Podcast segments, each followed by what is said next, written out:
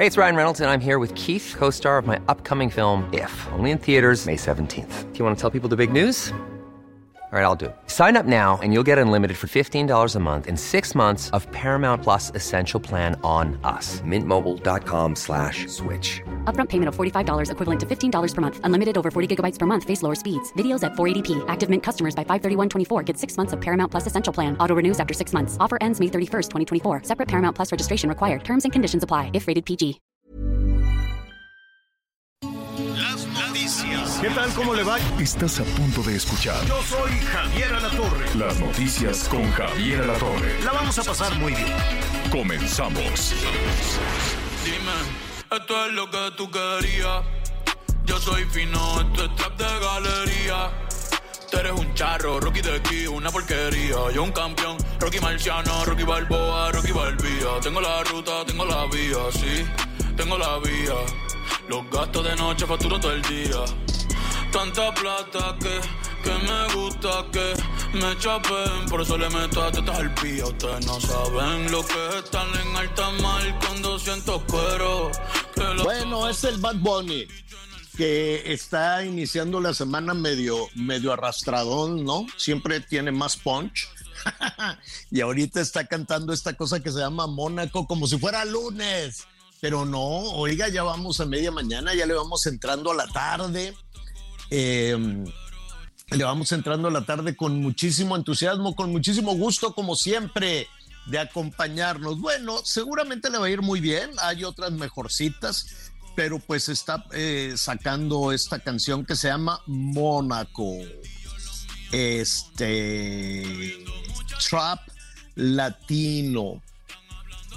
Anita, ¿tú sabes qué es el trap latino? Pues estoy aprendiendo a tu lado, porque no, Ah, es algo así medio, medio, este, ¿cómo se llama? Eh, arrastradón. Bueno, no, luego Pero, me o sea, como regañan, no luego me bien. regañan. Pues no lo sé, mejor, mejor nuestros amigos que nos escuchan, porque luego me regañan y me dicen, te tienes que actualizar con los ritmos musicales. Miguelón, ¿cómo estás? ¿Tú sí sabes qué es el trap latino? Este, hola Javier, ¿cómo estás? Anita, amigos. No, señor, me declaro ignorante en ese tema. Y mira que tengo hijas jóvenes, pero muy no. bien nosotros. Ah, Pues le va muy bien a este hombre. Dice que en menos de 24 horas tuvo 5 millones de... Bueno, eso es lo que dicen. Parece político el Bad Bunny, ¿verdad? A mí me quieren 5 millones. Ah, sí. Pues a mí me quieren más todavía. No, bueno, por Dios santo. Pero bueno, seguramente le va a ir muy bien. Esta canción que se llama Mónaco. No le he puesto atención honestamente, pero dice que ahí viven, y es cierto, ahí viven muchos de los pilotos de Fórmula 1 y cosas así. ¿Por qué viven ahí? No lo sé. Porque fíjese que en alguna ocasión estuve haciendo una cobertura precisamente para estos temas de, de deporte y de la industria automotriz y demás, y fui a dar a Mónaco. Entonces, pues es pequeñito, pequeñito, creo, creo, o, bueno, no creo, sí, es la ciudad más complicada para la circulación. Es la ciudad que tiene más automóviles per cápita en el mundo. Entonces, es chiquitita, chiquitita, bonita, ¿no? Ahí tienen un palacio y, todo lo demás, ¿no? Eh, toda la historia de, de amor de, de la princesa Grace y luego las hijas que le salieron súper malcriadas y bueno, pues todo este tipo de cosas, ¿no? Ahorita pues está Alberto de Mónaco, en fin. Entonces va la gente y se asoma, ay, mira, pues que ahí está el palacio. Ya ves que todo este tema de la realeza le, le gusta mucho a, a- a todo mundo. Entonces, este es una de carros que no pueden circular. Y ahí hacen un circuito este, complicado de Fórmula 1 y ahí viven, y ahí viven los pilotos. Debe ser muy caro, honestamente no lo sé, pero debe ser muy caro vivir ahí. Ah, Así que usted diga, ay, tengo unas ganas de ir a Mónaco, no, honestamente. Ahora sí que pasé por ahí trabajando y dice el Bad Bunny que, que dice, estaba ahí más o menos poniéndole atención, dice que es eh, una pues habla de los de los ricos y famosos y, y que todos los que viven ahí en el Principado y ta, ta, ta, y todo lo demás, ¿no? Pero pues es el Gran Premio de Mónaco, que es famosísimo. Dicho eso, vamos a entrar en materia. Qué gusto me da entonces que nos acompañe. Dicen, pero yo ya no entiendo nada, que hoy arrancan las precampañas. Pero, y entonces todo lo que ha pasado en los últimos dos años, ¿qué ha sido? Nada más Pues, nos quieren ahí estar jugando el dedo en la de boca. conocimiento, ¿no? ¿O qué? ¿Qué recorrido de reconocimiento? Yo insisto en que ya, ya hombre, ya, ya todo esto está despanzurrado, ya todo esto está reventado, ya todo lo demás es pura simulación. La Guadalupe Tadei y todos los de los del INE, los del tribunal, pues se la pasan de maroma en maroma tratando de justificar, pues que todo está ya desbordado desde hace dos años que estamos en campaña sí me gustaría, sí me gustaría que un día se serenara la gente, como, como dice el clásico, y se sentaran con papel y lápiz. ¿Cuánto de los espectaculares? ¿Cuánto de los este, bardas? ¿Cuánto de la pintura? ¿Cuánto de las fotos? ¿Cuánto de esto? Ahora, de que no los, las candidatas y todos los candidatos eh, no pagarán, no pagarán cuentas. O sea, pueden vivir, pueden estar así sin trabajar. O ustedes que, que le saben, les darán un dinerito a alguien, porque, pues yo no sé, nuestros amigos del público, pero si uno dejara de trabajar un año o seis meses, pues nos iban a acumular que el recibo de la luz, que el recibo de esto, que la tarjeta, que tanta cosa. Yo no sé cómo, cómo le harán los políticos o son o son, son donativos así. Yo que te quiero tanto te doy toda mi quincena y les pueden dar toda la quincena y no la tienen que declarar. No pagarán impuestos. ¿Cómo le harán? Es un gran misterio en este país. ¿Cómo le hacen los políticos? Yo no me imagino desde el Palacio Municipal hasta el Palacio Nacional, pues que anden batallando con las tarjetas y el súper y el gas y la luz y o, o no sé, serán, ¿cómo le harán? ¿Ustedes qué opinan, Anita Miguel y nuestros amigos? ¿Cómo le harán los candidatos, las candidatas y todos los políticos en este país? Pues no sé, así, ¿cuánto traerán en la cartera? O, yo no, no los veo así muy mortificados de, ay Dios santo, pues hay que pagar la tarjeta, cosas por el estilo. 55 14 90 40 12 es el número que está a sus órdenes. 55 14 90 40 12. Bueno, y precisamente en ese circo de la simulación dicen que hoy arrancan las precampañas, imagínese, la campaña arrancó quién sabe hace cuánto y no sé de dónde están agarrando dinero y formalmente es la pre-campaña para eh, la Ciudad de México, eh, ¿dónde más? Jalisco, porque también hicieron una cosa muy rara. Yucatán, señor. Jalisco, Yu- Ciudad de México y Yucatán iniciaron hoy. Jalisco, Ciudad de México y Yucatán. ¿Por qué no los nueve que están en contienda, o los ocho estados y la Ciudad de México, pues, hacen sus barullos? Dicen, no, no, no, que primero empiecen estos y luego los otros. ¿Qué también van a ser primero las elecciones en la Ciudad de México, Jalisco y Yucatán y después van a ser en los otros No. estados? Entonces, porque No. dicen, no, no, no, primero aquí tantito y luego acá. Y entonces arrancó la precampaña, pero todavía no hay este candidatos. Hazme el re- caramba favor. Todavía no definen si va a ser este Clara o, o García Harfush. Ahí han de estar los bastonazos a todo lo que dan. En, en el, en el caso de Morena, recordemos, Javier Camayo Delgado dijo que hasta el 10 de noviembre ya se darán Pues a sí. conocer quiénes fueron los elegidos por sus famosas encuestas para hacerlo. ¿A qué encuestas ni este, qué nada? Eso no, la- las, las encuestas son pura vacilada y ojalá también pusieran así sobre la mesa cuánto de las encuestas. Porque eso de las encuestas es pura piña.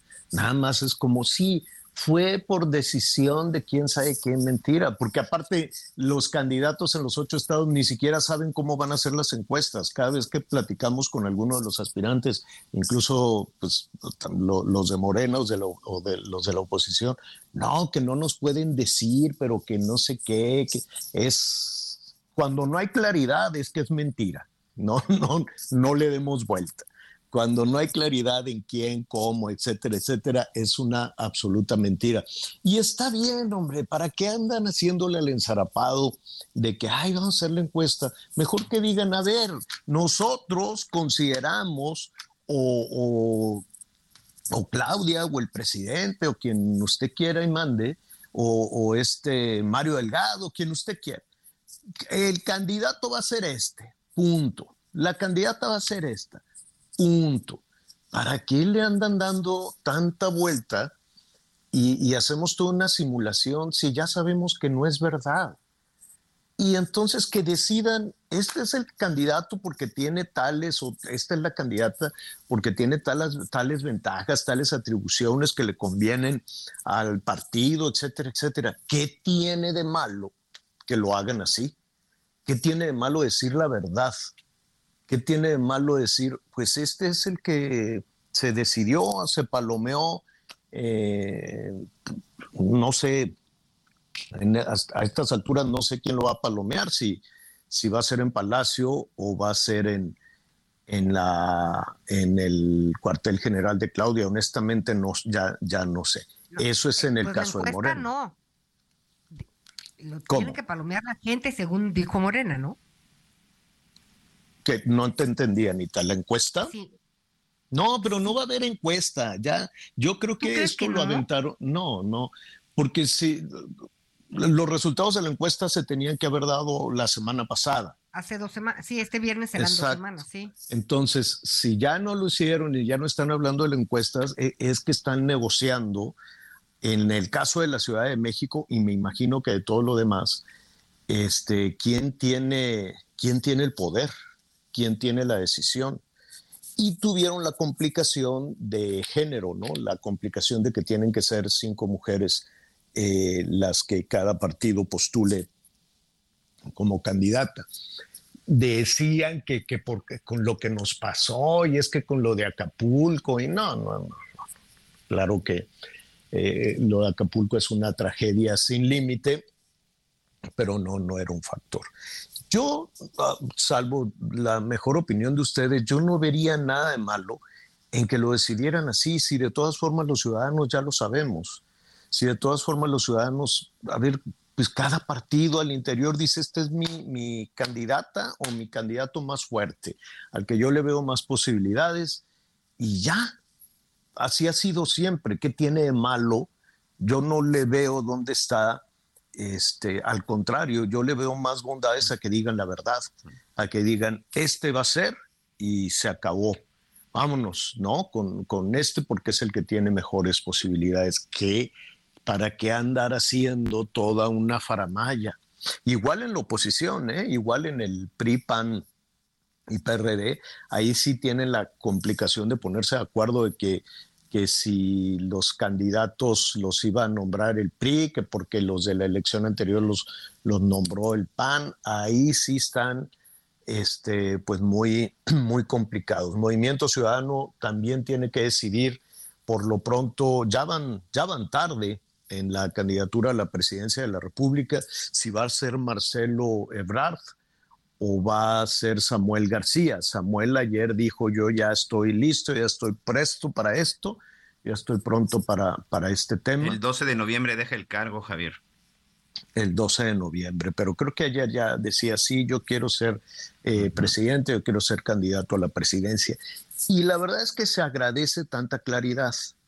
En el caso de Marcelo no sé, no sé cómo, cómo le van a hacer, pero ya también por estos días tiene que definir si se va a Movimiento Ciudadano o si, si le cumplen esto de que le den una cuota de curules.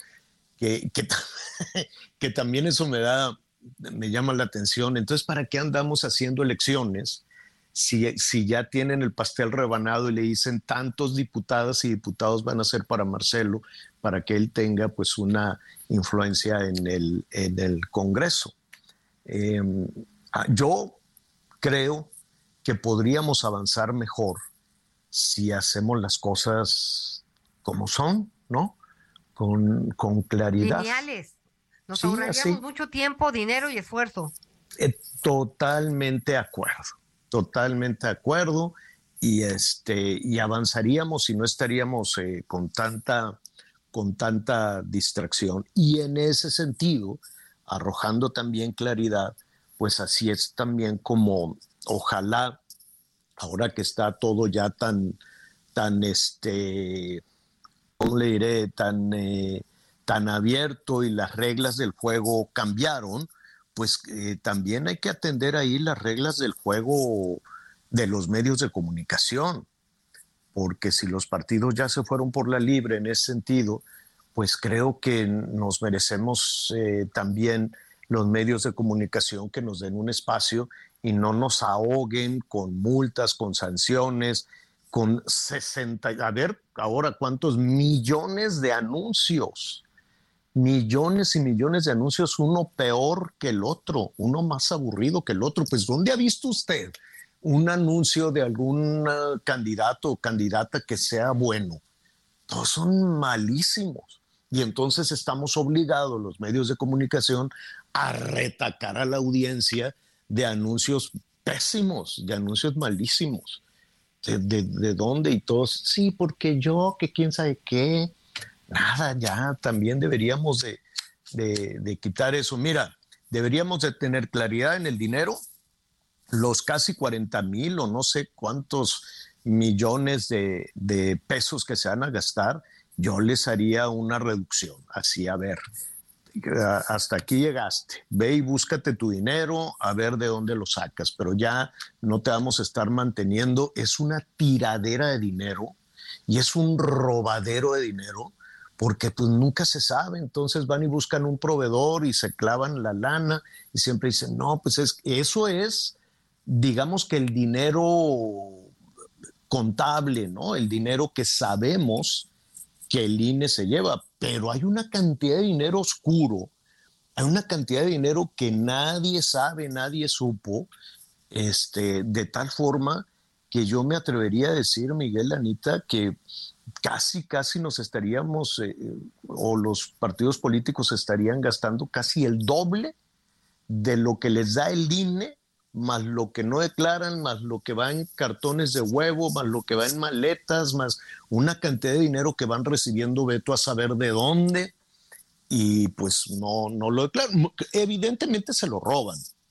No, no creas tú, ojalá se lo gastaran en playeras y en, en cosas útiles para, para la gente porque aquí ya lo hemos comentado, yo he visto cómo pues muchos jornaleros, muchos campesinos tienen una buena temporada cuando son las elecciones y se van haciendo de sus playeras, por ejemplo, ¿no? Entonces tienen una playera vino tinto y luego tienen una playera roja y luego tienen una playera azul, todas las que les van regalando y las, las usan. Yo los veo que las usan este, independientemente del partido y luego pues van recibiendo todo lo que les van dando. El problema está en que muchos candidatos o la gente de los le dicen, ¿cuánto fue las playeras? Ah, fueron 500 millones de pesos y se gastaron 5 millones de pesos y se embolsan una cantidad de dinero impresionante. Y ya que pierden las elecciones, eh, dejan a los proveedores con una deuda tremenda. Entonces, si usted va a ser proveedor de un candidato o de una candidata, que le paguen por adelantado porque luego pierden y se hacen ojo de hormiga y ya no le pagan a los proveedores y ahí los andan persiguiendo. Oye, que yo te hice las mantas, oye, yo te pinté las bardas, oye, yo te hice las, las gorritas y las banderolas y yo te hice las despensas con tu nombre o yo te hice los, este, ¿cómo se llama? Paquetes de, de fertilizante también con el color de tu partido y tu nombre para que regalaras. Sí, te voy a pagar nada más este que, que caiga el recurso, ya ve cómo le dicen los este los políticos al dinero, dice nada más que caiga el recurso te voy a pagar. Y el recurso cae, pero se lo embolsan. Y ya cuando la ven perdida, empiezan a hacer su roncha, empiezan a guardar efectivo, este, pues en sus casas donde pueden, y dejan colgados a los proveedores. Oye, yo te puse un espectacular, yo te puse esto, yo te mandé los tortilleros, yo te los hice. Nada. Entonces, si usted va a ser proveedor de una candidata o de un candidato, a partir de hoy que ya arrancaron las precampañas, este, que le paguen por adelantado, ¿eh? que le paguen por adelantado, porque si pierde, adiós, que te vaya bien, y si te vi, ni me acuerdo. Y entonces pues ya no, no le pagan. El hecho es que entonces hoy arrancan las precampañas. No sé cuál es la diferencia. Anita, Miguel, ustedes que están de pronto por ahí cerca de, de algunos personajes. La diferencia entre lo que hemos vivido en los últimos dos años con lo que va a empezar hoy y con lo que va a suceder el año que entra. ¿Cuál, ¿Cuál sería la diferencia? Aparte de que les den más dinero, no lo sé. Mira, una diferencia que yo veo, por ejemplo, es que en las precampañas, eh, pues todavía no están registrados como candidatos. Ah. Entonces, cuando ya vamos a la campaña, ya vas con los candidatos. Aquí son con Mm. precandidatos, ¿no? Este, y bueno, pues tiene algunos vericuetos legales de lo que puedes decir o no puedes decir, porque como todavía no eres candidato, no puedes hablar abiertamente de tus propuestas. Bueno, hay algunas cuestiones de ese tipo. En precampaña es un poco más abierto a lo que hemos estado viviendo dos años y en estos recorridos en los nueve estados, por lo pronto, para el tema de, de eh, los precandidatos de Morena, pues ha sido más bien para que los conozcan, ese se supone que era el objetivo, que para temas de precampaña realmente, aunque todo sirve para lo mismo, porque todo es lo mismo, por eso es tan desgastante. Y las precampañas son estos procesos, pues, de selección interna, definir los candidatos, este, y pues cumplir con los tiempos legales que, que, que obligan a que ha- haya precandidatos y luego candidatos. Exacto. A, bueno, a mí me parece que no sirven para nada. A mí me parece que las precampañas no deberían de existir. En precampaña están desde el primer día que toman En eh, campaña un están desde que salen. Sí, pero el punto, el punto es que al final escuchamos parte de... Mira, hoy, por ejemplo, es una burla. El Frente Amplio hace precampañas sin candidatos. Morena hoy está iniciando precampañas sin un candidato. Me parece que es una pérdida de tiempo y dinero, De y dinero a la basura, porque hoy de definitivamente dinero. no estás viendo absolutamente nada. Vamos a verlo como ciudadanos. Oye, ¿en qué me beneficia la precampaña con el Frente Amplio? Absolutamente para nada, porque de entrada, pues ya sé quiénes son los que van y, se- y ya sabemos quiénes son los que se van a quedar. Y, y el que no, pues me parece que le está este, jugando al tío Lelo. El hecho es de que no sirven absolutamente para nada. Me parece que deberían de ser ya solamente las campañas, dos o tres meses en el momento en que ya se tenga definido todo. Y este, este asunto de las precampañas es dinero tirado a la basura, pérdida de tiempo. Y hoy, Sí. pues incluso hoy los mismos partidos o las alianzas han demostrado que tampoco les interesan porque llegan sin candidatos. No, y a- ayer firmaron el acuerdo de que van en coalición aquí en la Ciudad de México, apenas ayer en la noche. No, bueno, o sea, increíble. Ay, bueno, pues ahí está. Como siempre, usted tiene la mejor opinión en el 55 14 90 40 12. 55 14 90 40 12. Saludamos con eh, particular afecto a nuestros amigos que nos escuchan allá en Acapulco, en Chilpancingo, en Guerrero, en Coyuca. Yo no sé cuándo se va a levantar eh, de esta, ojalá que pronto están eh, justo los trabajadores, hoteleros, restauranteros.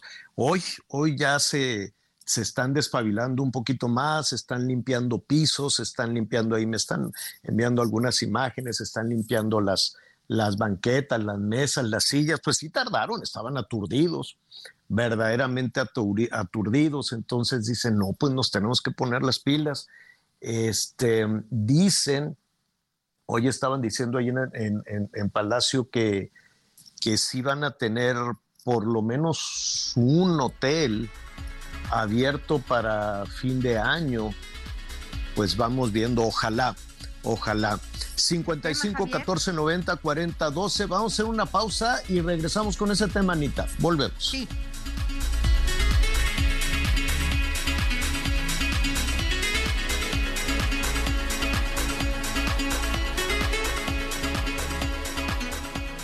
Conéctate con Javier a través de Twitter, arroba javier-alatón. Sigue con nosotros. Volvemos con más noticias. Antes que los demás.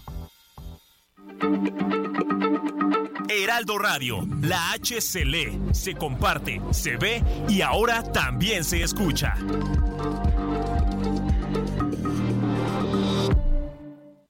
Todavía hay más información.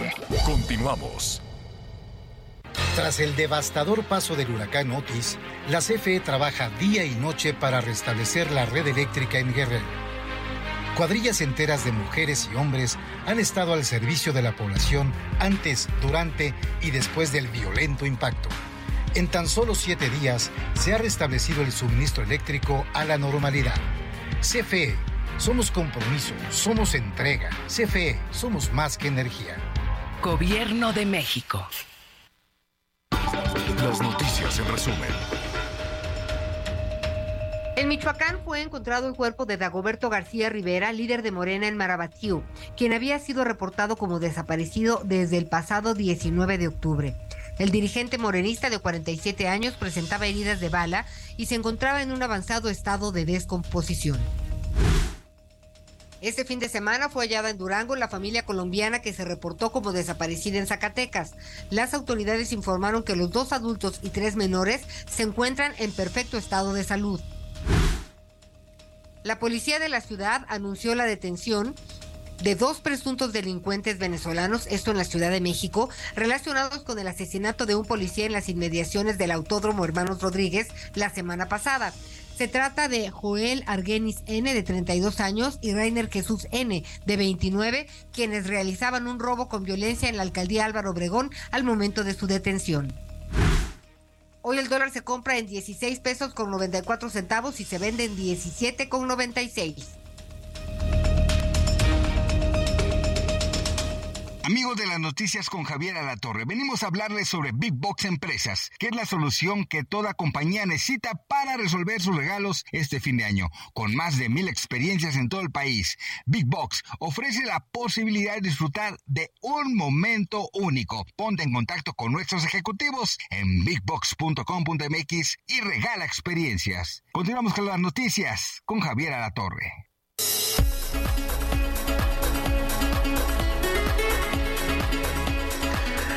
Bueno, bueno, muy bien. Este, el aeropuerto nos están diciendo que, que el aeropuerto de la Ciudad de México, ahora qué le pasó, por qué detuvo por la que por la niebla o qué fue lo que pasó, Sí. Miguelón. Sí, fue un banco de niebla, Javier, que este, prácticamente al amanecer provocó que la visibilidad en la zona de pista, sí, ojo, eh, fue el Aeropuerto Internacional de la Ciudad de México y el AIFA.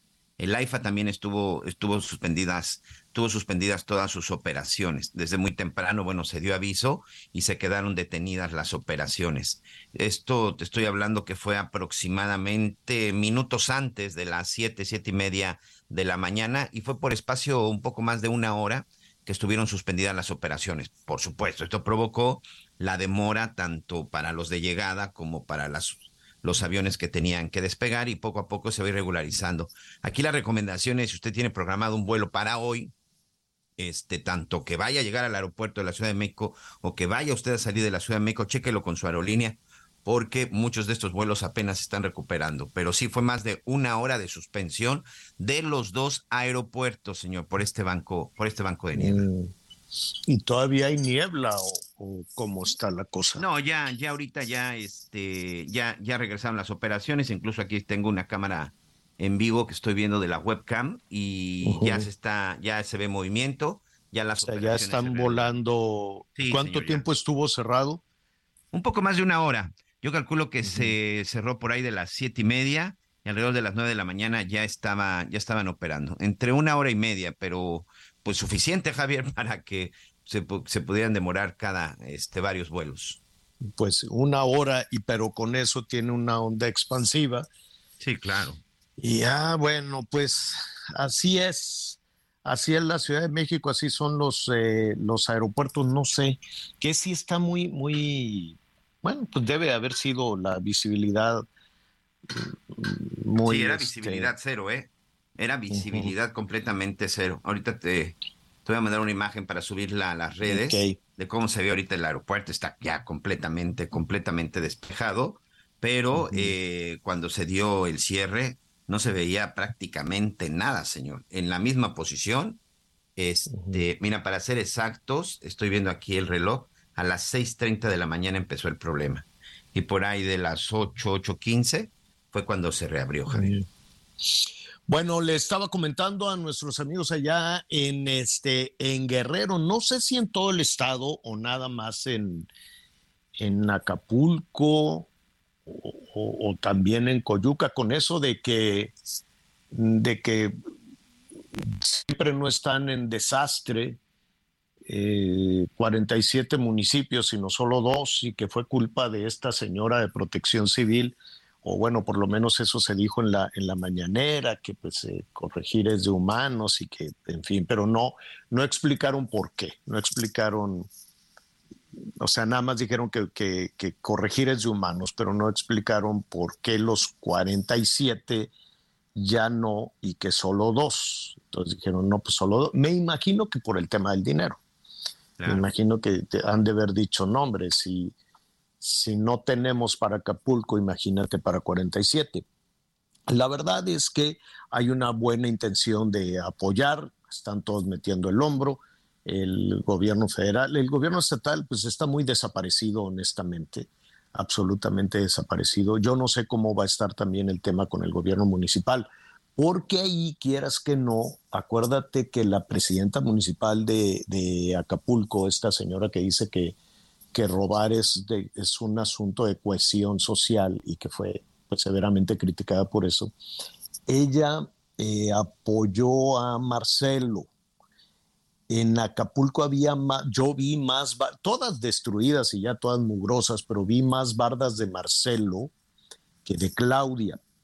Y parte de la campaña de, eh, local, este, dicen, yo sí, yo, yo apoyé desde antes a Claudia o una, o una referencia de, de, esas más o menos, ¿no? Como diciendo, yo desde antes había dicho que Claudia, yo no había dicho que Marcelo. Ahí traen un brete en Guerrero entre Claudia y Marcelo este, bastante, bastante fuerte.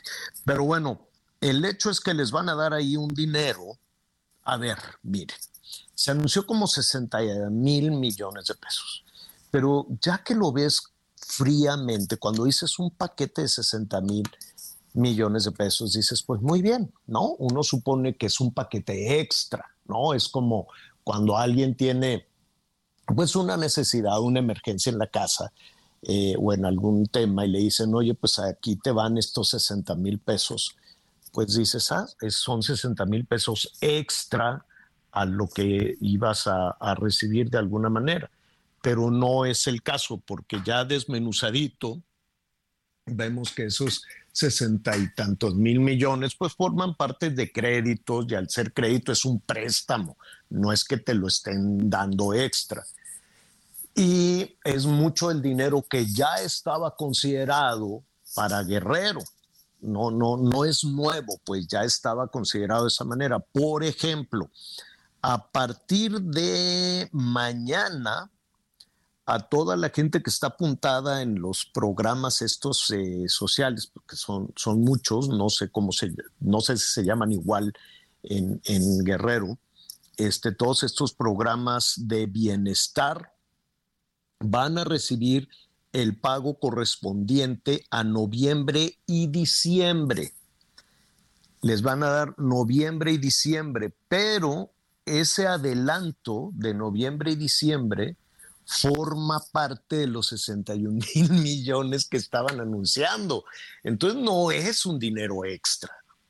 Y si fuera un dinero extra, Este, porque además a la gente que se lo van a dar mañana, que mañana les van a dar noviembre y diciembre por adelantado, espérate a, que tengan, a que se lo van a gastar de inmediato porque están viviendo una tragedia, porque pues no tienen nada, porque tienen que comprar un colchón, tienen que comprar, o sea, tienen que reparar la casa. Y espérate que lleguen a fin de este mes y les digan y vayan y se formen, oigan, ¿y mi dinero? No, pues ya te lo di. No, pues ya es que ya me lo gasté. Entonces diciembre va a ser una calamidad, este, sobre todo para las gentes que dependen de este dinero. Sí, Anita. Javier, y mira, si la seguridad no está eh, por encima de todo, todos los trabajos se complican más. Ejemplo, van a abrir hoy cuatro Chedrauis y me parece que un par de tiendas ahorrará. Perdón por el comercial, pero para tener este, la idea de, cómo van. No, a medias se están, se están abasteciendo. La gente tiene miedo de que cuando lleguen ya, ya hayan asaltado Chedraui y la otra es de que compren cosas, ¿no? Con el poco dinero que tienen, este, y pues se las roben, los asalten cuando vayan de regreso a su casa. Entonces, claro, la inseguridad está terrible, que inhibe de alguna forma también, pues muchos esfuerzos de ayuda que se desalentan, se, desaniman con esta circunstancia. Y la otra, Javier, es que hay bastantes quejas en relación a las personas que, que, murieron, que todavía no están, que no, que no las registraron, pero que las enterraron porque ya era, eh, pues la descomposición estaba avanzada por dignidad de las personas pero pues la gente no sabe hacer realmente esto así. Entonces, la, pues, la, verdad es que no hay un no hay una cifra. No hay un censo. Yo no hay una cifra. debido a esta falta del famoso censo, no sabemos realmente las dimensiones de esta tragedia mayúscula, pero Javier, el no manejar los cadáveres como se debe, está pidiendo bolsas especializadas, este, también equipo para, pues, para manipular los cuerpos, porque se vuelven focos de infección. Entonces, pues la verdad es que sí se complica todo. Baños portátiles también está, están solicitando y pues yo no he visto este tipo de infraestructura. No sé si, si hasta donde tuviste la oportunidad de estar y ver. no haya quien, no haya quien. No haya quien, este, no había en ese momento a quien pedirle ayuda. Es más, yo platicaba con las personas que me decían, es que no encuentro a mis familiares, no encuentro a mis trabajadores, no encuentro esto. Y les dije, y yo les decía, ¿y en dónde lo reportas? Pues lo estoy reportando con usted. Eh, porque no encontraban una persona, una instancia ante quién iba una familia a decir, oiga, pues yo tengo a tantos parientes desaparecidos. ¿Ante quién? Un ministerio público inexistente, una policía municipal inexistente, una, una ventanilla municipal, una ventanilla estatal, o le podían decir a un elemento del ejército, pero pues ahí estaba parado este pobre hombre, un elemento de la marina. La gente no tenía ante quién reportar con mucha desesperación a los, a los desaparecidos. Por eso me temo que el número, ese número que dan y que siguen dando desde hace dos semanas y que no se ha movido, pues eh, yo, tengo, yo tengo mis dudas. Yo, yo vi a pesar de que el gobierno federal diga que nuestro trabajo no, no, que, que, que, no estuvimos del lado de la gente, pues Muy bien, bueno, tenemos ahí tenemos ahí algunas, este, algunas fallas con la línea. El señor Alatorre, como usted lo, bien lo sabe, bueno, pues continúa viajando y continúa sobre todo, bueno, pues llevando a cabo algunas labores de investigación y al rato estaremos platicando con él. Vamos a tratar de recuperarlo, pero si me lo permite, vamos nuevamente, eh, como cada lunes, con nuestra especialista, con nuestra especialista en temas políticos, nuestra analista, y quien también, bueno, pues estuvo en la discusión del presupuesto para el 2024 y en donde el tema Acapulco pues parece que para muchos diputados, pues no fue de mucho interés. ¿Cómo estás, Selene? Selene Ávila, gracias y bienvenida.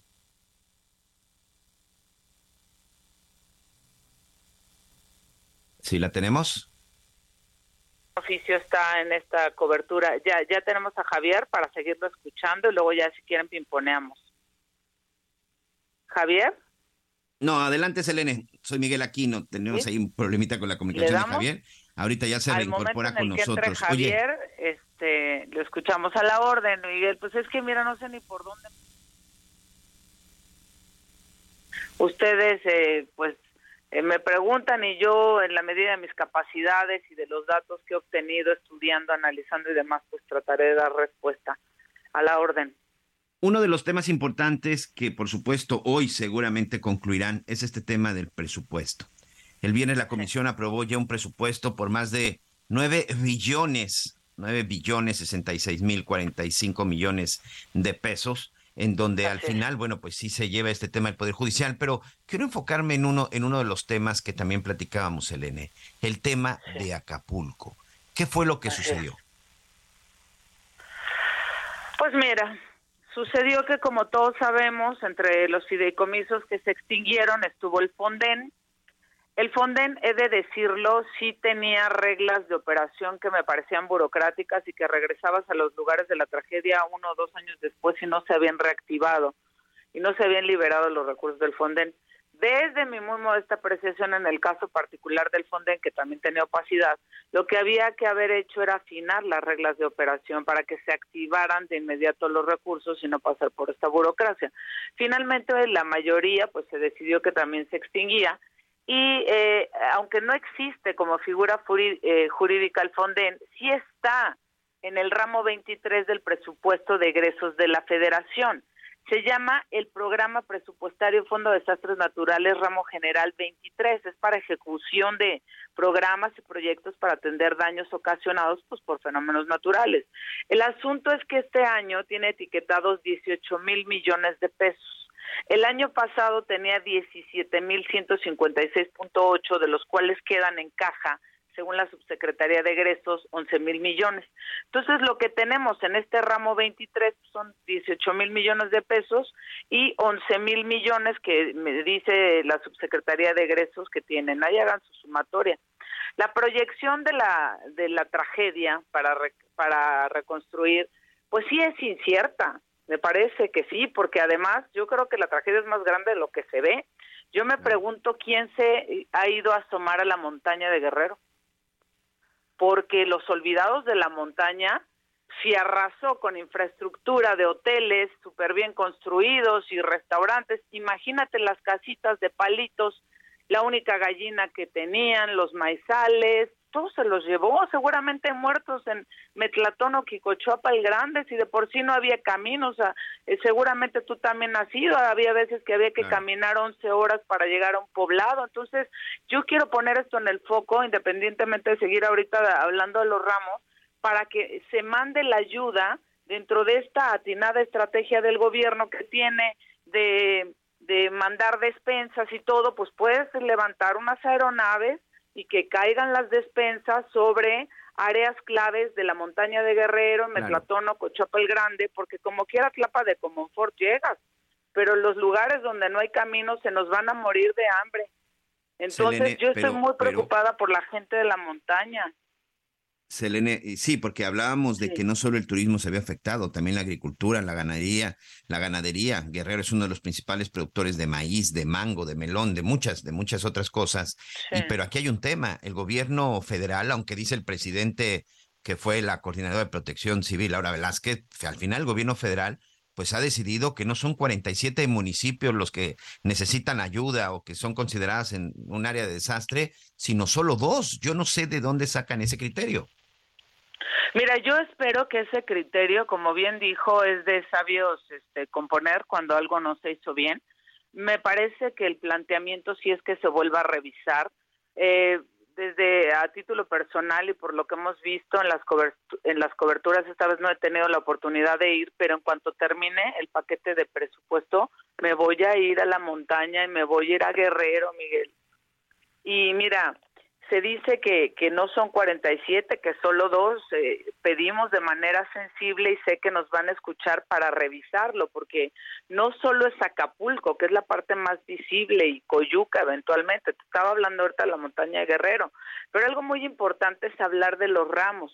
En el 23, que es lo que sustituye a la figura del Fonden, tenemos 18 mil millones de pesos el día que se aprobó el presupuesto en la comisión, yo hice tres propuestas, todas jurídica y presupuestariamente viables. La primera fue que la deuda que ha contraído el gobierno en la ley de ingresos y que aprobamos de acuerdo con lo puesto en el artículo 73 de la Constitución, fracción octava, ahí, ahí te dice claramente la Constitución en qué puedes usar la deuda. Trae varios supuestos. Dos muy importantes que se cumplen aquí es infraestructura y emergencia. Parte de esa deuda adquirida por el gobierno que, que votamos los diputados, me parece que tiene que ir para el tema de la reconstrucción. Cumple con los requisitos constitucionales, infraestructura y estado de emergencia.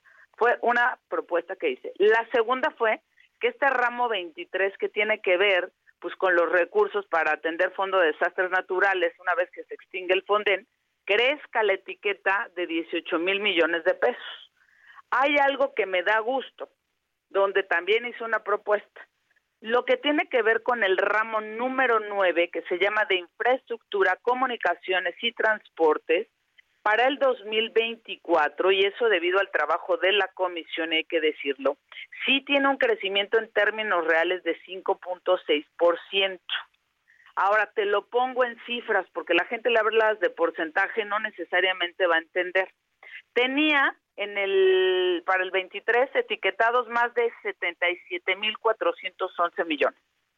Para el 24 más de 78.499 millones se hizo un ajuste y se sube hasta 85.688 millones. Es decir, ese ramo 9 que se llama infraestructura, comunicaciones y transportes tuvo un crecimiento de 8.276.8 mil millones de pesos. Mi propuesta es este ramo 9 porque no tomamos recursos ya que es infraestructura y los derivamos también para la reconstrucción de Acapulco, pero dejando claro qué porcentaje de esta cantidad. A ver, Selene, perdón, aquí, aquí te voy a interrumpir. Estamos platicando con Selene, con Selene Ávila, este analista político, y bueno, pues que hizo incluso esta propuesta en la Cámara de Diputados, porque aquí hay un tema. Ahí está perfectamente claro los 85 mil millones de pesos, pero hasta donde yo me quedé en la discusión, no se habló de cuánto se puede destinar. Es más, ni siquiera se está considerando cuánta de este, cuánta cantidad, no sé si los 85 mil millones, cuánto va a ir destinado a Acapulco. Es que ese es el punto, ese es el tema, que no se habló directamente de, de otorgar recursos directos o cantidades exactas al asunto de Acapulco. Pues es que no puedo más que darte la razón porque es lo que yo también estoy preguntando. Mm. Yo quiero saber de esa etiqueta cuánto iría para la reconstrucción de Acapulco, para tener certeza, hacer números y ver si nos dan. Y porque además, como el ramo 9 se llama infraestructura, comunicaciones y transportes, pues yo no sé cuánto va para infraestructura y qué tipo de infraestructura, a lo mejor es una obra insignia, a lo mejor es no sé qué, comunicaciones, pues yo no tengo ni peregrina idea para dónde va, y transportes pues tampoco. Entonces, lo que yo decía y me parece que es lícito, genuino y que no me hace traidora a la patria, sino estar preocupada por el destino de nuestros hermanos en Guerrero, es decir, ok, qué bueno, yo celebro, aplaudo a rabiar que creciera 5.6% respecto de lo que nos había mandado Hacienda. Nomás ahora díganos de este 5.6%, cuántos miles de millones se los podemos sumar a la reconstrucción y del tema de la deuda, si deciden que parte de la deuda se va a emplear también para infraestructura y para atención del estado de emergencia, ¿cuánto va a ser? ¿No? Para tener claridad. Y si me hacen crecer mi propuesta donde a lo mejor sueno, eh, no te voy a decir ilusa porque jurídica y presupuestariamente es viable, el ramo 23 está destinado para desastres naturales, tiene 18 mil. Quiero ver si transita a través de reservas que la cifra de 18 mil crezca. Entonces estamos en momentos cruciales para que sigamos analizando y subamos las reservas a ver qué puede transitar. Pero si tú me pides cifras exactas ahorita de cuánto se va a derivar de cada ramo, Miguel, con vergüenza te digo, no sé, no las tenemos. Pues eso se tiene que resolver, este, si no me equivoco, y continúa la discusión y me parece que eso tiene que quedar claro. Pero hoy por lo pronto, de todos estos miles de millones de pesos que hablamos, los diputados no han destinado una cantidad y ni siquiera sabemos cuánto van a destinar y como tú bien dices, para qué se va a utilizar todo, todo ese recurso. Pues estaremos en contacto, si me lo permite, Selene. Pues claro que sí, con mucho gusto. Eh, estoy preocupada, quiero manifestar mi solidaridad. Gracias. Mi empatía con la gente de Guerrero. Pero Miguel, no basta si la solidaridad no se traduce en acciones. Yo celebro las acciones del presidente de la República, pero tenemos que seguir trabajando porque levantar Acapulco, Coyuca y revisar los demás municipios y no quedarnos con el tema de que solo hay dos afectados es un tema de humanidad, es un tema de un buen ejercicio del poder público que estoy segura que el presidente va a hacer. Lástima que ya no puedo seguir escuchando a Javier su, cobertura. nos vamos a nos vamos a enlazar, que nos va a ganar la pausa. Gracias, Elena. Vamos rápidamente a una pausa y regresamos con más en las noticias con Javier Alatorre. Conéctate con Ana María a través de Twitter, arroba Anita Lomelí. Toda la información antes que los demás. Ya volvemos.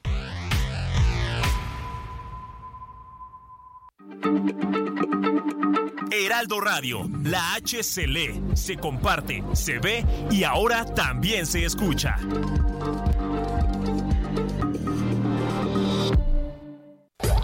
Más información. Continuamos. Las noticias en resumen.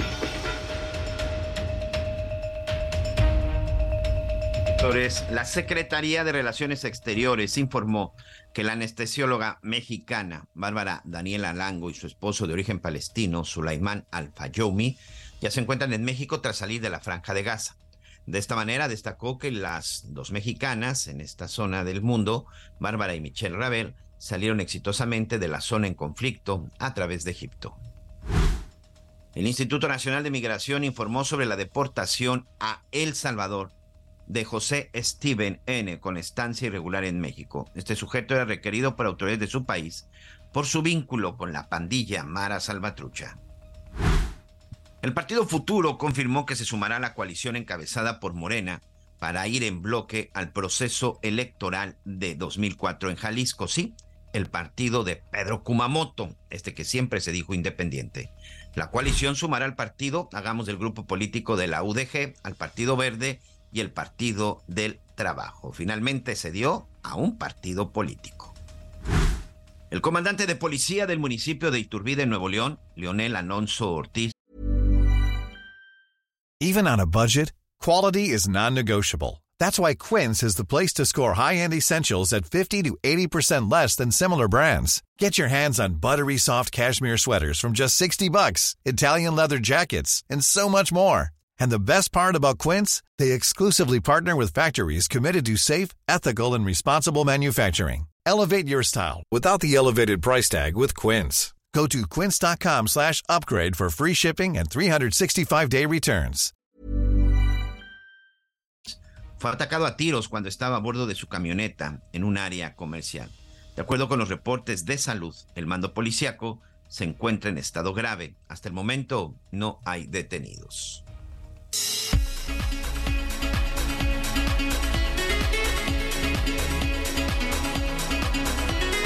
Bueno. Oye, Anita, ¿qué, qué, asunto con Pedro Kumamoto, ah? de que al final tanto criticó a los partidos políticos y terminó ya en uno de esos. Pues sí, pero fíjate que, digo, a mí me parece, este, pues que sí, ¿no? Que, que parte de su capital político, pues es eh, era que quería eh, salir adelante en el mundo de la política sin sucumbir a la vorágine de los partidos políticos que luego se convierten en monstruos, que además monstruos que son capaces de dinamitarse a ellos mismos. Este es la historia de todos los grandes partidos que empiezan por tener problemas internos graves y bueno, acaban como, como acaban como hemos visto.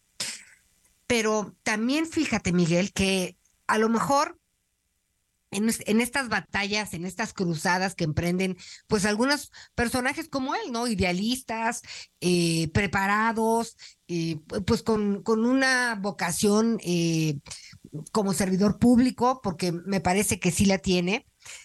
Este, y a lo mejor también puede ser una estrategia, Miguel, ¿no? Un vehículo para que finalmente, pues digo, que te impulsen, ¿no? Impulsos que no encontró por ningún otro lugar este, y finalmente, pues llegar a, a donde, a, donde quiere llegar. eh, sí me parece que tienes que respetar algunos principios, por supuesto, si te afilias a un equipo, pues esas son las reglas, ¿no?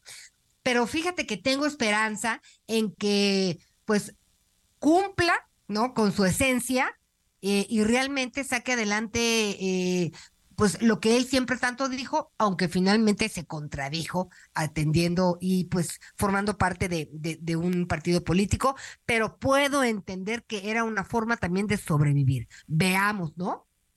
Sí, el, el punto es que cuando Pedro Kumamoto empezó en la política, que por cierto empezó muy joven, una de sus directrices, una de sus principales banderas, porque aquí lo entrevistamos varias veces, era el pues no la desaparición de los partidos políticos, pero siempre manifestó que los partidos políticos no se les debía dar dinero, porque el dinero que se le daba a los partidos políticos, pues, sencillamente, pues era dinero, pues, no tirado a la basura, pero pues era dinero que era robado, que no era aprovechado, y siempre criticó la estructura de los partidos políticos. Realmente, eso es lo que hace que los medios, que la sociedad volteemos a Pedro Kumamoto, porque venía con un discurso diferente. Además de ser muy joven, este, venía con un discurso diferente, una forma diferente de ver, de ver la política. Y bueno, lamentablemente después de algunos años, pareciera que maduró políticamente y se dio cuenta que no podía, que no podía ser de esa forma,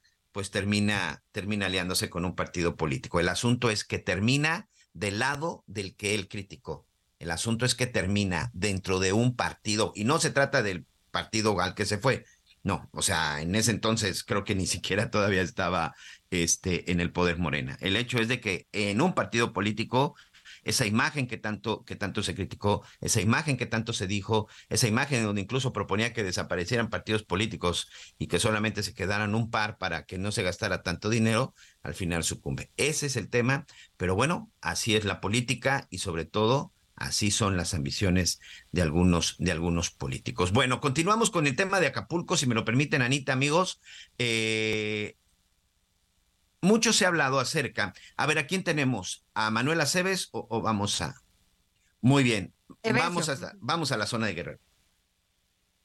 Muchos han hablado de los daños provocados por Otis y sobre todo en el sector turístico. Nos hemos enfocado porque básicamente los daños fueron en la zona de Acapulco y toda la zona de la costa de la costa eh, guerrerense. El tema es que no solamente fue el sector turístico. El estado de Guerrero es uno de los principales productores de maíz, de mango, de, de, otro tipo de, de otro tipo de, de, legumbres, de frutas, de granos que son incluso exportados. La tortilla, el Consejo Nacional de la Tortilla, está preocupado por lo que sucedió en Guerrero porque nadie ha volteado al campo, nadie ha volteado a ver cuáles fueron los daños y cómo se encuentran en este momento los agricultores. Yo le quiero dar las gracias al licenciado Evencio Romero, él es dirigente de la Liga de Comunidades Agrarias y Sindicatos Campesinos del Estado de Guerrero, porque el licenciado, o dígame si estoy en un error, alguien ya volteó, alguien ya les preguntó, alguien ya los censó, alguien ya dio un diagnóstico de lo que fue el daño provocado al campo de Guerrero por el paso del huracán Otis. Gracias y bienvenido a las noticias con Javier Alator. Hola, buenas tardes. Saludo con mucho gusto a toda eh, tu audiencia nacional y gracias por el espacio porque efectivamente eh, los campesinos aquí en Guerrero y más en Acapulco y Coyuca de Benítez desafortunadamente no son vistos, no tienen voz, eh, son olvidados Acapulco está compuesto por 200 comunidades rurales, eh, Coyuca por más de 150. Estamos hablando de miles y miles de campesinos abandonados a su suerte. Eh, es lamentable, y lo he dicho, que efectivamente es importante darle atención a la zona turística de Acapulco, pero esto tiene que hacerse también de manera ordenada, y diversificando las acciones. Eh, yo no veo al secretario de Agricultura ahí en Guerrero, yo no veo a, las dependencias federales que tienen que ver precisamente con el apoyo, en este caso eh, agropecuario. Eh, informo, eh, la gente vive precisamente de sus corrales de gallina, de sus ganados, de, de, la, de las plantaciones de mango, como tú bien lo dijiste, y de, y de coco, que es la copra, y por supuesto lo que son los ejidos ribereños viven de la pesca que están a un lado de Tres Palos. Se perdieron más de 800 lanchas que dedicaban los compañeros pescadores, que también son campesinos, a, eh, eh, a, sobrevivir con esta pesca que hacían diario. Es la fecha que el gobierno federal, estatal y municipal no ha volteado los ojos a estas comunidades y, qué bueno que me das este espacio para hacer esta denuncia. Eh, hay gentes que tienen enfermedades crónicas como la hipertensión, la diabetes ahí en el campo y no hay ningún módulo de atención médica. Eh, como también, pues obviamente los famosos servidores de la nación pues, están enfocados en otro rollo, menos en ir a censar realmente a esta gente que vive, que vive del campo, ¿eh? eh y, gracias por este espacio de nueva cuenta a nombre de los campesinos. Sobre todo, eh, ayer platicábamos, esto, ahí bueno, estábamos con algunos mensajes con los representantes del Consejo de la Tortilla. Están preocupados por lo que pasó con los campos, con la siembra de maíz en el estado, en el estado de Guerrero. En ese sentido, ¿qué cifras tienes, licenciado? Bueno, mira, eh, nosotros hemos sido dado seguimiento a lo que es la producción de maíz en Guerrero. Hasta el 2018, la producción de maíz era de 1.300.000 toneladas. Es decir, 700.000 toneladas era la que se comercializaba y 700 mil toneladas prácticamente quedaban aquí para los guerrerenses.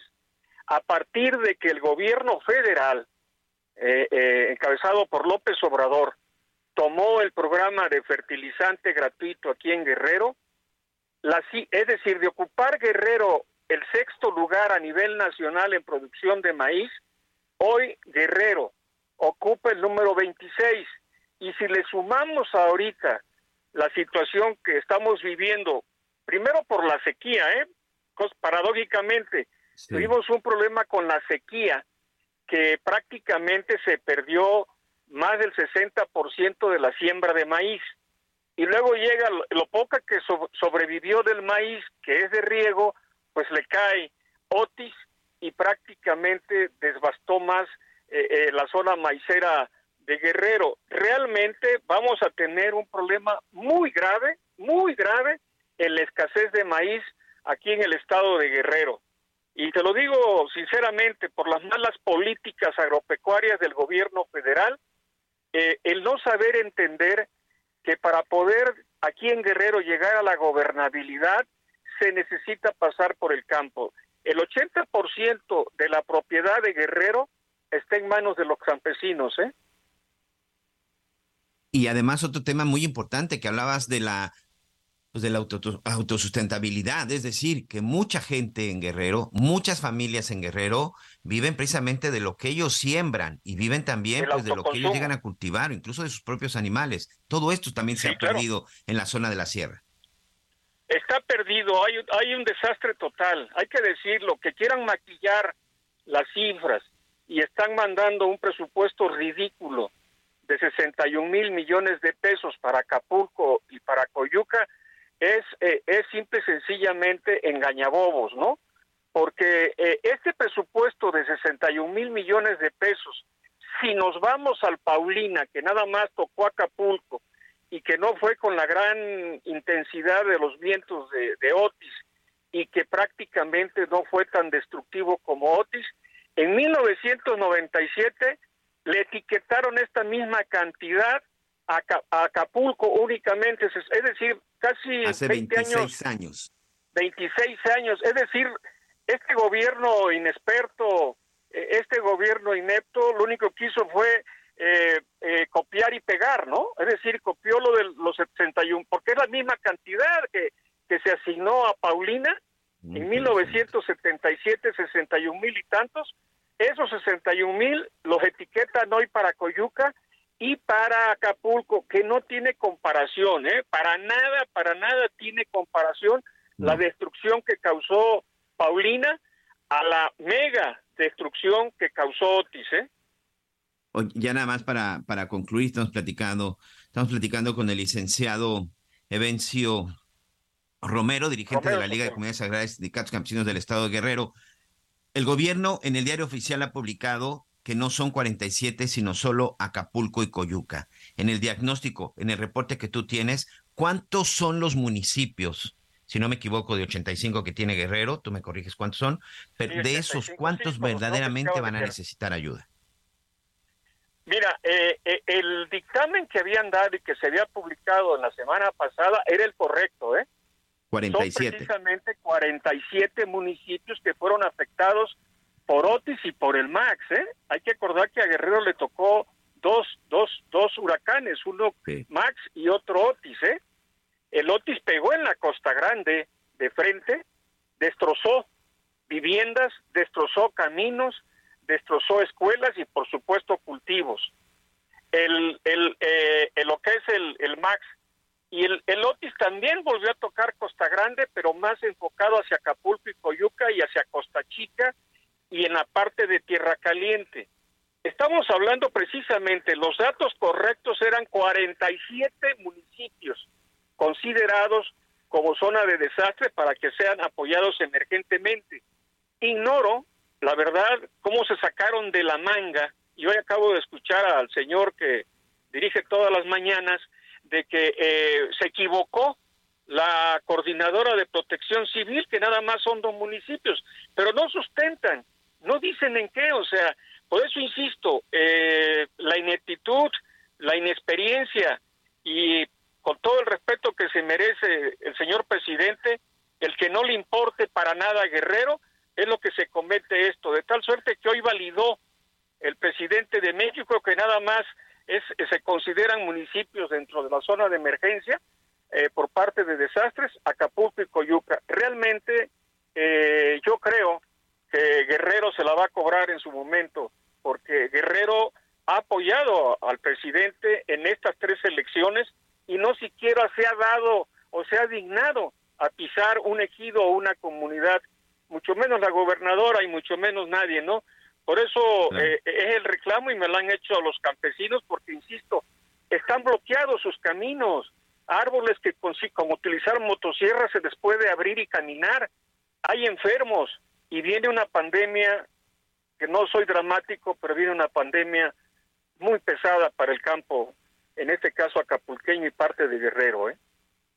Pues a través tuyo, por favor, un abrazo, nuestra solidaridad. Y aquí están los micrófonos de las noticias con Javier La Torre para escuchar precisamente a esta zona, a este gremio tan afectado, los campesinos que son tan importantes, no solo para Guerrero, sino para nuestro país y, donde insistimos, hasta ahorita nadie ha volteado a ver qué es lo que se dio con el campo y qué es lo que se dio con todas esas familias. Licenciado Evencio Romero, muchas gracias. Muchísimo, eh, de verdad, muchísimo a nombre de todos los campesinos de Guerrero. Muchas gracias. ¿eh?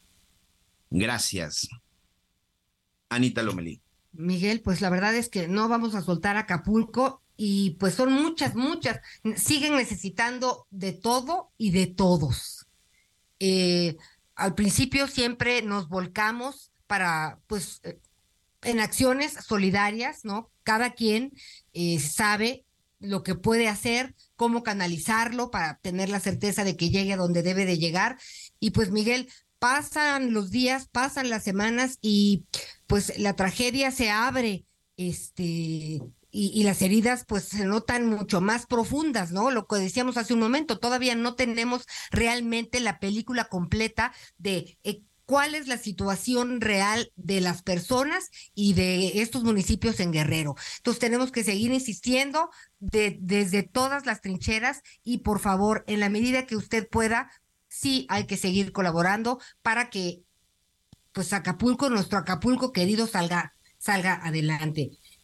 Y hablando de, huracanes, Miguel, pues también hablamos de este, de esta, de esto que pensó como tormenta tropical Norma, y que afectó seriamente a, Sinaloa, ¿no? Carreteras, cuatro puentes, abrió 18 socavones en 13 municipios del estado, este, cuya rehabilitación pues se evaluó con un costo, según el gobierno del estado, de 220 millones 472 mil pesos.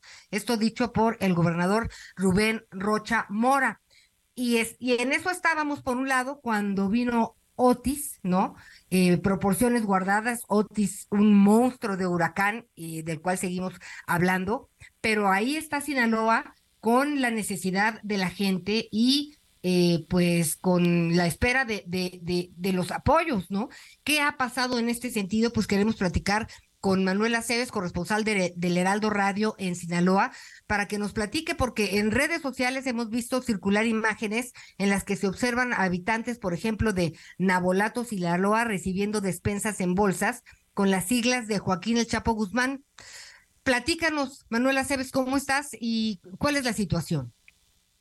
Buenas tardes, Ana María. Eh, Ana María, los habitantes afectados por estas lluvias en Sinaloa recibieron este apoyo en forma de despensa entregada presuntamente por miembros del grupo conocido como los Chapitos, hijos de Joaquín El Chapo Guzmán. Durante el pasado fin de semana, un grupo de jóvenes se movilizó en camionetas doble rodado hacia el poblado de Yameto y otras comunidades cercanas al municipio de Nabolato y su objetivo era distribuir cajas de alimentos marcadas con las iniciales JGL, popularizadas precisamente por representar, eh, hacer referencia a Joaquín El Chapo Guzmán y pues las áreas visitadas por los supuestos miembros de los Chapitos eh, fueron eh, afectadas, sufrieron daños importantes con las lluvias de la tormenta Norma el pasado mes de octubre. A pesar de la controversia en torno al origen de la ayuda, esta fue recibida con gratitud por parte de los afectados. Las cajas entregadas, identificadas con las iniciales JGL, contenían alimentos enlatados, cartones de huevo, granos, productos de higiene personal, eh, pues proporcionando un alivio a quienes se vieron afectados. Este gesto de apoyo por parte de los chapitos eh, no es la primera vez que se materializa a nombre de su padre, ya que anteriormente han llevado este tipo de apoyos de, despensas a comunidades marginadas. Hoy se le preguntó al gobernador Rubén Rocha Moya al respecto y pues fue una postura muy clara la de la del dijo eso no convalida ni le quita responsabilidad a quienes se dedican al tráfico de drogas. Es el reporte desde Sinaloa. Oye, eh, pero entonces, a ver, ¿se están recibiendo apoyos por parte del gobierno del Estado nada más? El gobierno del estado a la par ha estado haciendo entrega de los apoyos, incluso el gobernador eh, dijo que ya deberían haber sido entregados todos los apoyos eh, a las familias afectadas, incluso se hablaba de, personas en Costa Rica, que es una comunidad muy cercana a Nabolato, donde se necesitaban también ese tipo de apoyos, sin embargo, pues eh, la afectación y, y la marginación en estas comunidades es bastante significativa, Ana María. Oye, y también se decía que eh, pues las carreteras y en cuestión de infraestructura había avances de 25%. Eh, ¿Es así?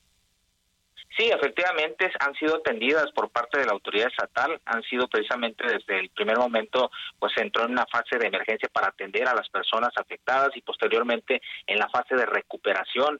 Y bueno, eh, afortunadamente no hubo daños eh, mayores en cuanto a la infraestructura, que lamentar, sin embargo, pues todavía la marginación en ciertas zonas es bastante notoria y es por eso pues que se ve este despliegue de estos grupos que de alguna manera pues tratan de apoyar y beneficiar a las personas.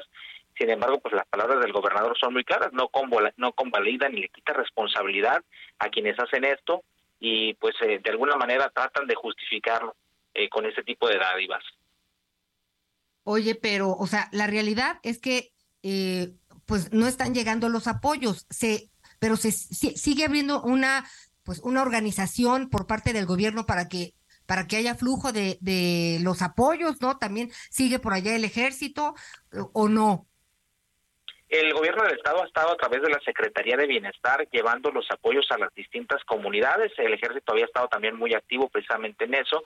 Eh, como te digo, sin embargo, es mucha la necesidad de aquellas personas, sobre todo en estas comunidades que están un poco alejadas de los cascos urbanos, eh, y por eso es que de pronto llegan ese tipo de beneficios y son bien recibidos por la misma necesidad de las personas, aunque de alguna manera ya hayan recibido tal vez algunas despensas, ya hayan recibido apoyos, pues eh, se vuelven a formar en la fila precisamente para recibirlos porque la necesidad pues es mucha.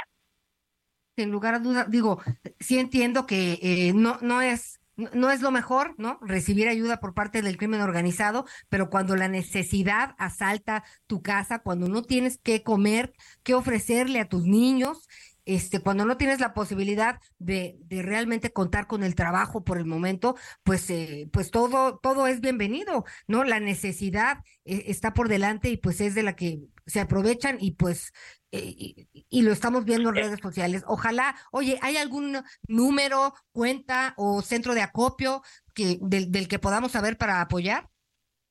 De momento los centros de acopio pues son eh, los están está administrando el gobierno del estado precisamente para, para las afectaciones y son ellos quienes han estado llevando precisamente con recurso propio porque estaba todavía en análisis el solicitar declaratoria de emergencia para esta situación, Ana María.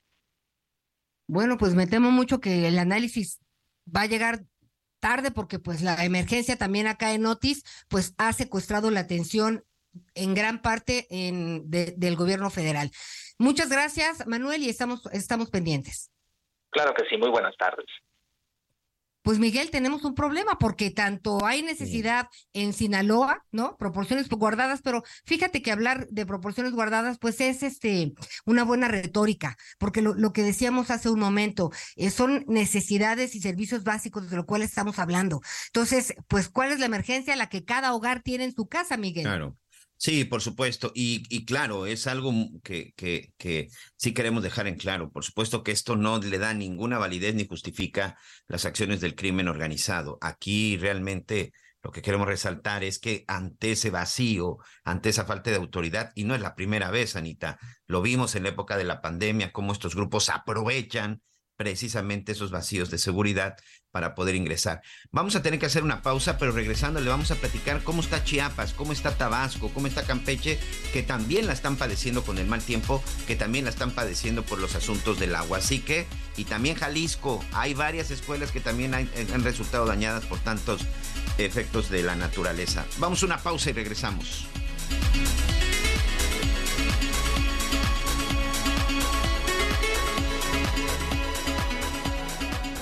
Conéctate con Miguel Aquino a través de Twitter, arroba Miguel Aquino. Sigue con nosotros. Volvemos con más noticias. Antes que los demás. Heraldo Radio, la H se lee, se comparte, se ve y ahora también se escucha.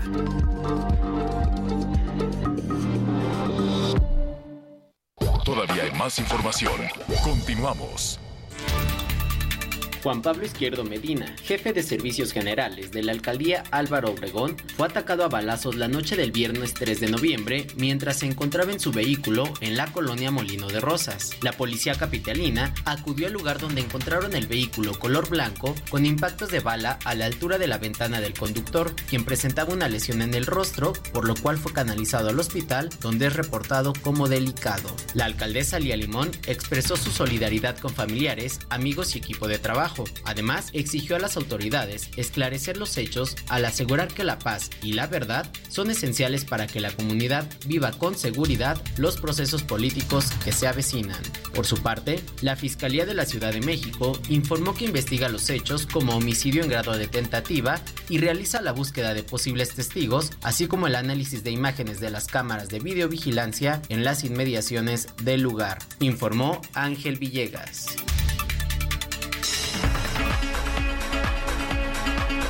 Bueno, pues continuamos aquí en las noticias con Javier Alatorre. Gracias, Angelito.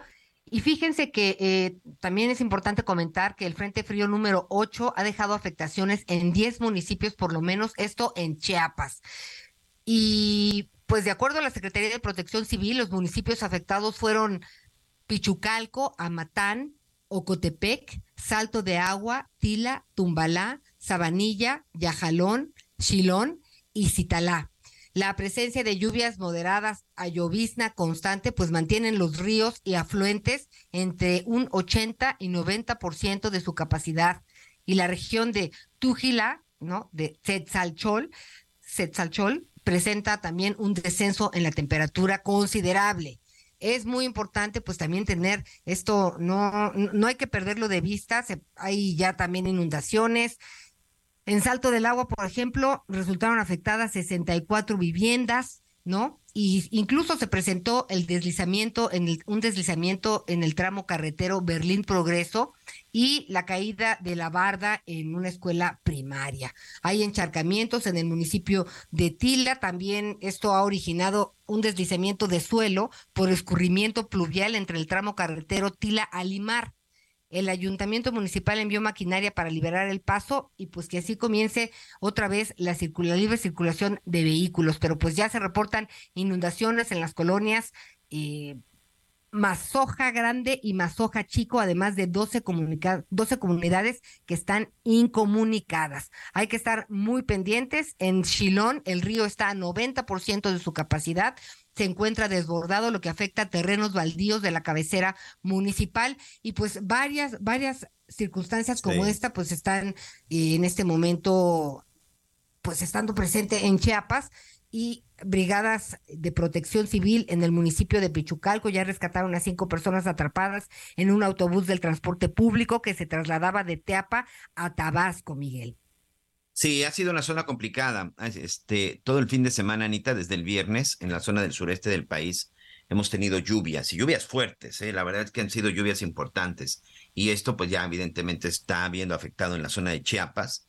Este, recordemos que eh, Pilar, que este era otro fenómeno tropical que se estaba acercando a la zona del país, pero que finalmente entró por la zona de Centroamérica. Bueno, también llevó mucha agua, mucha agua al municipio, a varios municipios de Chiapas. Tabasco, en la, en la zona conocida como el Edén, también ahí ya los ríos han alcanzado su máximo nivel y también ya se presentaron algunos desbordamientos y también ya varias comunidades, campos han sido inundados, ya se tuvo que desalojar gente porque también, bueno, pues aquí continúa eh, pues la, situación del agua. Entonces en Tabasco también hay una emergencia.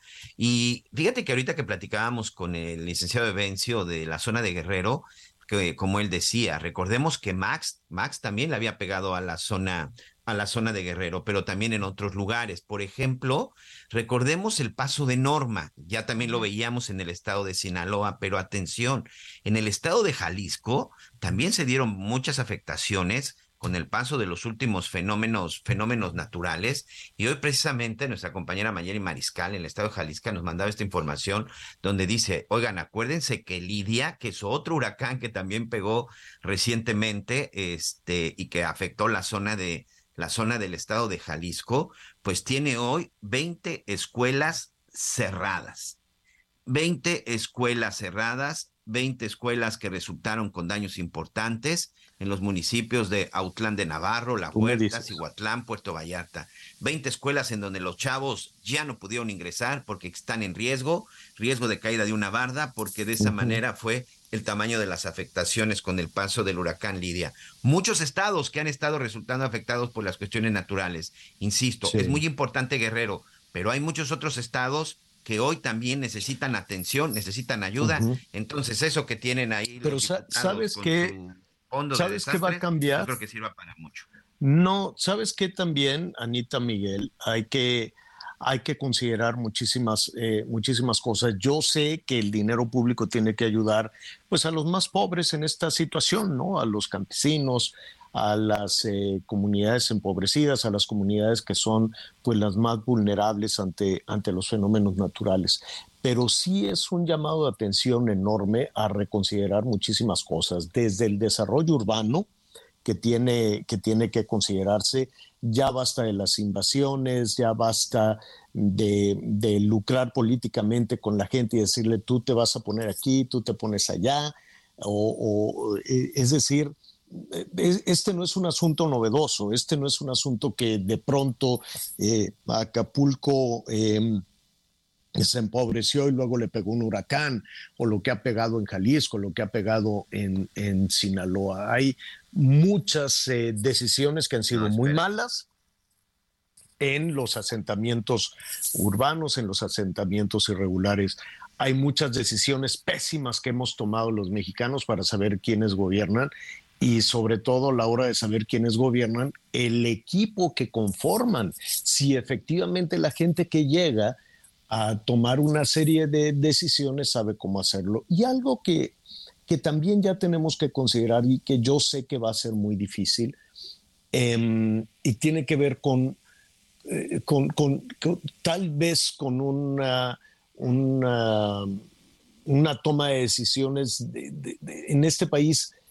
Es muy difícil asegurar algo. Yo sé que muchas personas dicen apenas tengo para comer, cómo es que voy a asegurar mi propiedad, pero quienes sí lo pueden hacer, sean empresarios, sean desarrolladores, sean hoteleros y sea el propio gobierno, déjame decirte que ahí el presidente lo que dijo en octubre, que hoy ya no lo ha querido retomar, pero sí tuvo razón cuando dijo que los municipios y los gobiernos de los estados tienen que comprar los seguros que les ayuden a superar este tipo de situaciones.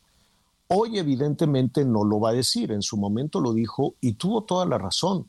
Yo no me imagino a un gobierno de los estados que pueden ser vulnerables ante fenómenos naturales, que en realidad son todos, porque eh, pueden estar afectados desde sequías, terremotos, huracanes, deslaves, inundaciones, ¿no? Y yo no sé cuántos de los 2.500 municipios que tenemos en el país han comprado un seguro para recibir por lo menos una parte de los gastos ante los fenómenos naturales y me atrevería a decir que muy pocos. No, yo, yo creo que además en el caso de Acapulco se tiene que hacer una revisión muy seria de lo que vendieron algunos desarrolladores. Porque lo que yo vi, Miguel, Anita, eran unos materiales, o sea, tú no puedes tener esas torres, esos edificios eh, de cartón piedra con muros exteriores de cartón. La gente salió volando por ahí. Tú no puedes tener unos vidrios que no soporten un, eh, un viento fuerte. Ahí no, no me atrevería yo a decir la palabra fraude, pero yo no sé si las personas que compraron estos condominios, que compraron estos departamentos, o los mismos hoteleros o los mismos constructores, si la gente que estaba dando el dinero sabía el tipo de material con el que se estaba trabajando. Yo no sé si las autoridades que, autorizan, valga la redundancia, este, las personas que autorizan la construcción de estos edificios, eh, saben del tipo de materiales con el que se está trabajando y tú de eso sabes muy bien, Miguelón. Y tú también, Anita, porque pues, estás casada ahí con un arquitecto. Entonces, eh, creo que ahí también se tiene que empezar a revisar la, la cuestión de los seguros, una cultura de, de, de, de, comprar un seguro ahora.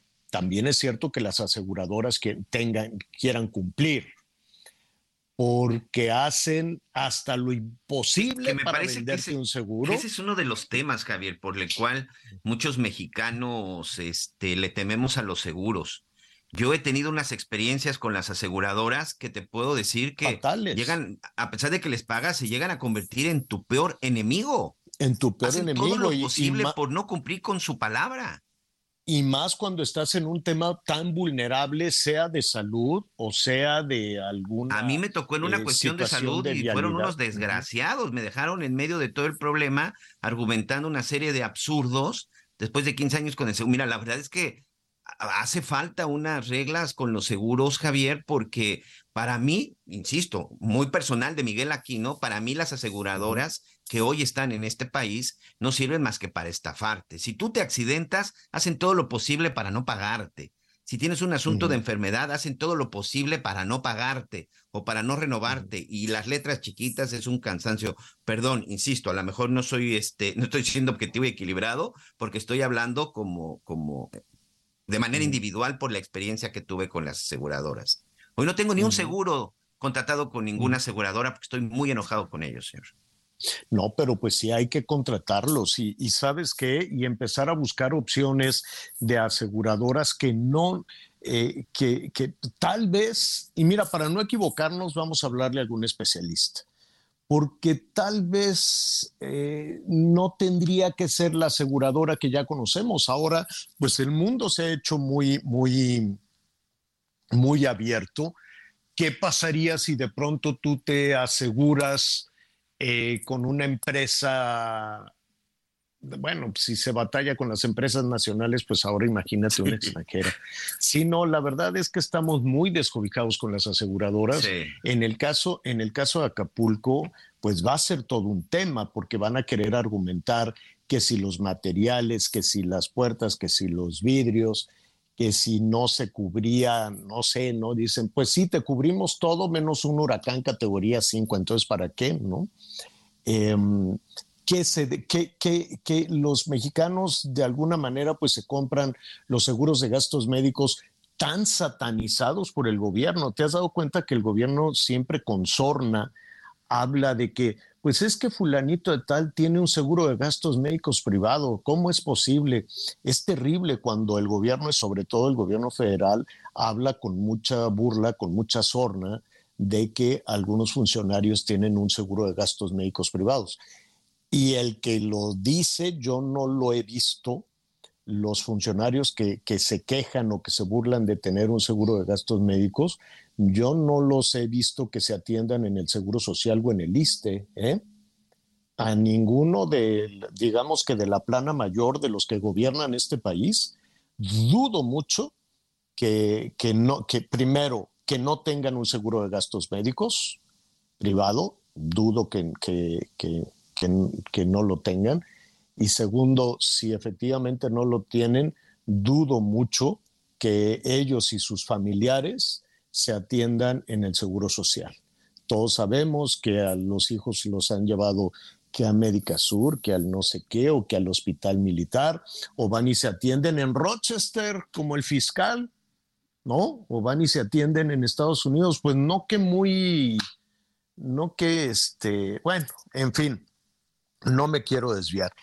¿A qué voy con todo esto? Creo que hay que replantear la cultura de, de los seguros creo que hay que tener certeza eh, cuando vas a alquilar o a comprar o a, no sé, a, revisar eh, eh, desde la vivienda de, de, interés social, tiene también que estar en un lugar adecuado, que no sea una zona de riesgo, que no se inunden, que no esté lejos y que los materiales sean los adecuados porque mucho interés social del rato, ¿cómo se llaman estas cosas? Los vicios ocultos, y ves a los edificios este, terriblemente mal construidos, con materiales pésimos.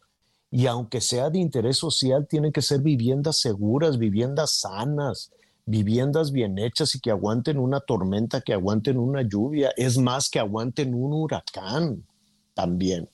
Las cosas han cambiado, es eh, eh, esto que sucedió en Guerrero, pues es el primer paso para decir que la naturaleza está cambiando, Miguel. Y no necesariamente va a ser algo extraordinario que se quede como una anécdota en la historia, sino que probablemente de ese tamaño sean los fenómenos de la naturaleza. Y por lo tanto, la, la industria de la construcción tiene también que manejarse con mucha honestidad. Lo que yo vi en Acapulco, Miguel, eh, pues los materiales estaban muy chafas.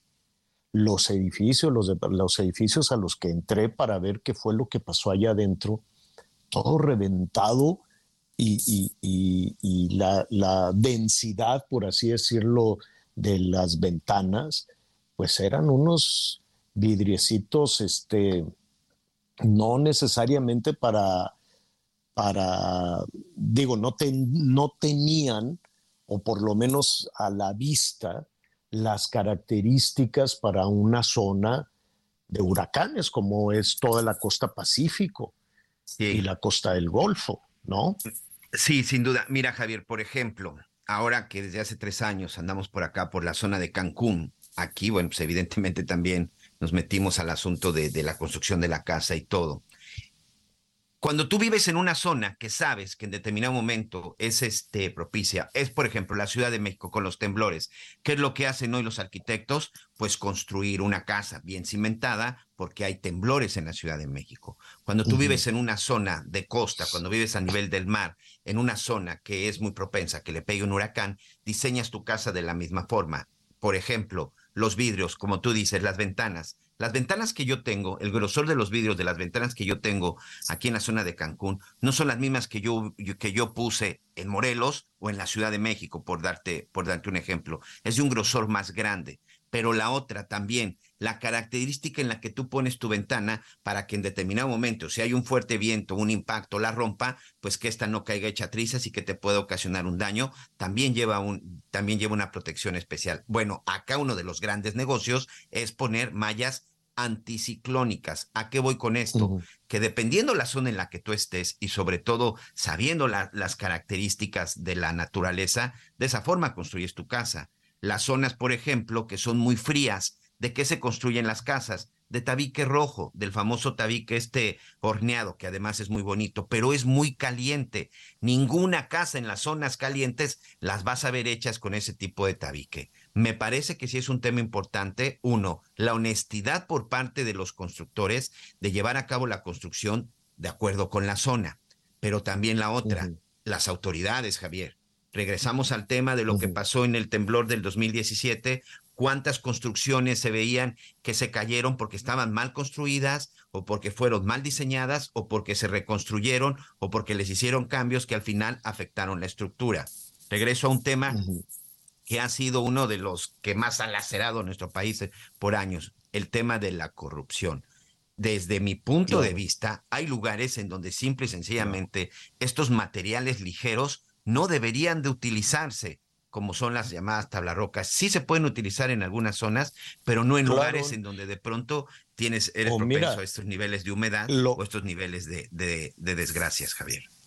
Claro, tienen un nombre específico, yo no, no, no, no estoy en el asunto de la construcción, pero me queda claro que cuando hacen las divisiones interiores de las casas, de los departamentos, pues sí, ¿no? Ponen estos elementos prefabricados. Para dividir está bien. Que te ayudan, que te ayudan a economizar y que haces tus divisiones y dices, ah, pues una habitación para acá, una habitación para allá, un baño para acá. Pero poner eso como, como muros exteriores me parece un asunto criminal. Como les llaman, muros de carga, señor. Me parece que fue un asunto muy serio. Quedan, quedaron los edificios pelones. Y dije, si alguien estuvo ahí, no tenía de dónde agarrarse, Miguel. Era, fue, fue, fue algo este, muy serio. Yo creo que poco a poco los, los, los, eh, los hoteleros o los eh, constructores, los desarrolladores e incluso los dueños de algunos de los departamentos en esta, en esta zona que tiene muchos edificios, que es pues, muy bonita, como le dicen, la zona diamante, que fue de lo más de lo más este, afectado por el tamaño de los edificios, no lo más afectado, todo resultó afectado, todo, todo, pero era muy visible el desastre en estas torres enormes que quedaron absolutamente pelonas, con todo ahí este, destrozado. Yo creo, no lo sé, eh, que poco a poco comienza la gente a regresar y les está preguntando a, los desarrolladores, oye, ¿de qué me vendiste?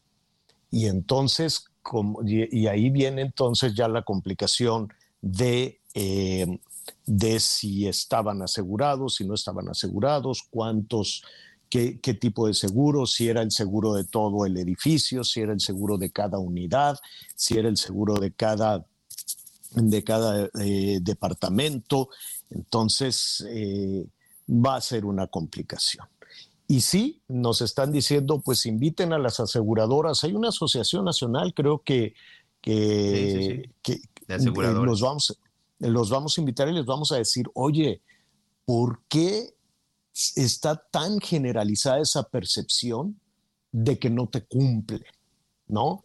¿Por qué cuando una persona está vulnerable por una enfermedad en un hospital o por una tragedia como esta, y, la, gente pues no, no, no, no piensa y no tiene ni siquiera el ánimo para estar peleando y se aprovechan de esa situación, porque es verdad, cuánto seguro se debe de tener, cuál es el mejor seguro que se debe de comprar y sobre todo, cómo hacer para luchar, para pelear.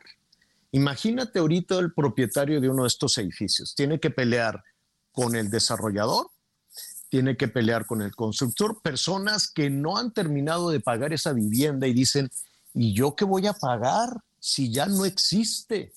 ¿No? más todo lo que estaba allá adentro que ya se lo llevó el viento y que le digan, pues ni modo, no hay edificio, pero tienes que pagar. ¿Pagar qué cosa? Y luego peleate con la aseguradora, en fin.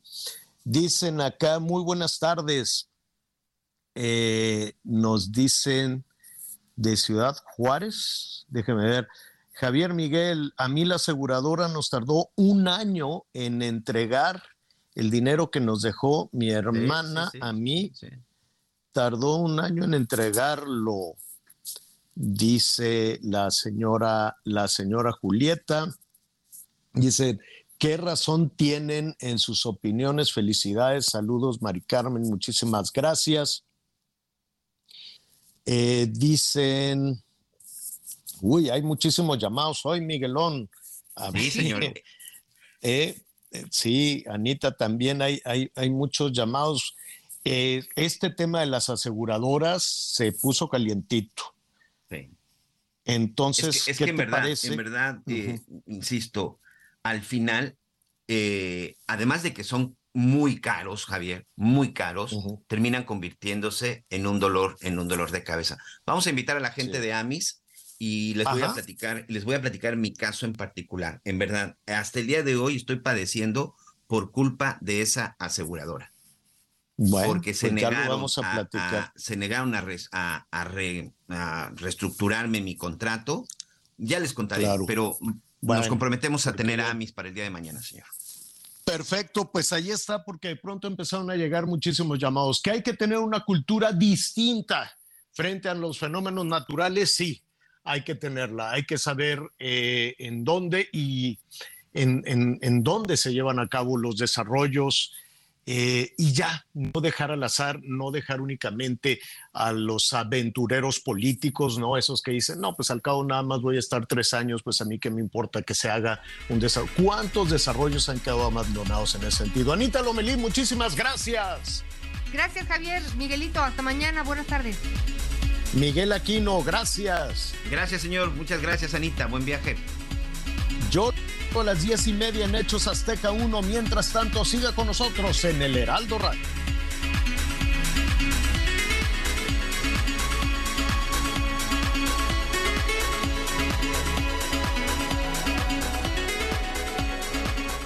Conéctate con Javier a través de Instagram. Arroba Javier-Alatorre. Gracias por acompañarnos en Las Noticias con Javier Alatorre. Ahora sí ya estás muy bien informado.